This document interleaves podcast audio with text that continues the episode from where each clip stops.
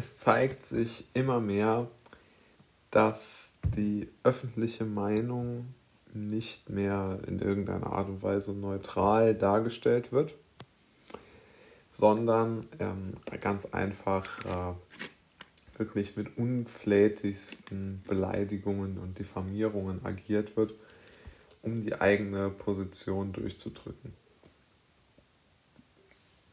Als prominentestes Beispiel ist da sicherlich ähm, das aktuell kursierende Video auf dem Zeitpanel zwischen Markus Lanz und äh, Jan Böhmermann, also eine Art Streitgespräch, auch wenn es aus meiner Sicht nicht so intendiert war.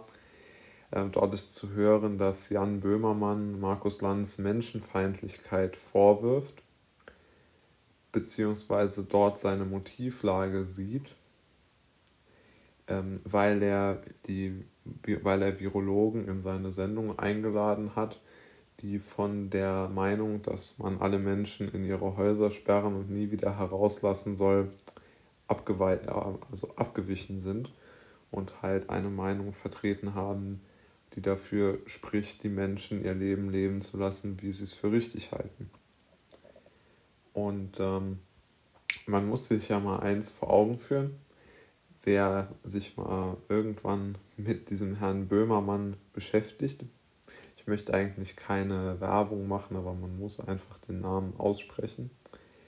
Ähm, der hat sich eigentlich aus meiner Sicht äh, einen zweifelhaften Ruf damit erarbeitet, dass er immer wieder Nazi-Vergleiche und Witze in seinen sogenannten Satire-Sendungen einbringt. Und ich denke, wenn es irgendwo Menschenfeindlichkeit zu vermuten gibt, dann dort und ganz sicher nicht bei ähm, Menschen, die eine andere Meinung haben als Frau Merkel. Und von mir aus noch die mm, sehr freiheitsfeindlich bzw. schon diktatorisch auftretende Regierungschefin in Australien. Ja. Und dann, ähm, um noch den Bogen im öffentlich-rechtlichen zu spannen, hat der RBB eine Umfrage unter Fahrradfahrern gemacht, also eine fingierte Umfrage, um es genauer zu sein, denn sie haben dort vor der Wahl des Abgeordnetenhauses in Berlin natürlich nicht die ähm, wirklichen äh, Radfahrer Berlins gefragt, sondern Menschen, die die eigene Meinung unterstützt haben. Also die Meinung der Journalisten des RBB.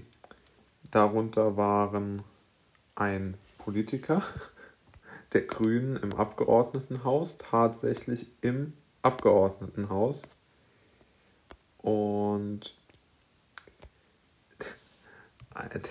das, äh, das nächste war dann eine ähm, ja, ein sogenannter Experte zur, ähm,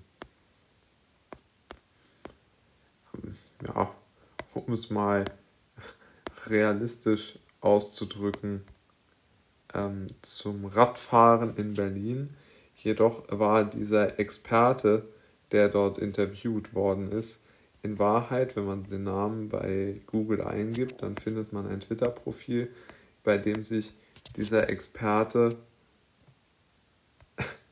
als, ähm, wie soll man es nennen, als, äh, als, als, als praktisches Mitglied des RBB äh, outet, nämlich er schreibt dort, dass er Musik, also dass er Musik, Musiker ist und, äh, und äh, dort äh, für den RBB aktiv ist. Also beim RBB arbeitet.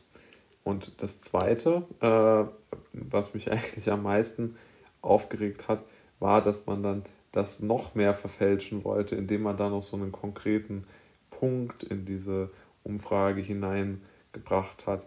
Denn der grünen Politiker aus dem Berliner Abgeordnetenhaus, der vom RBB äh, interviewt worden ist bei dieser erfundenen Straßenumfrage, der hat ähm, dann noch gesagt, ja, er findet die Pop-up-Radwege in Berlin ganz klasse, die die Grünen jetzt ähm, gebaut haben und die jetzt sozusagen von den Grünen äh, auf, in, in die Wege geleitet worden sind, um es mal ganz äh, salopp zu formulieren.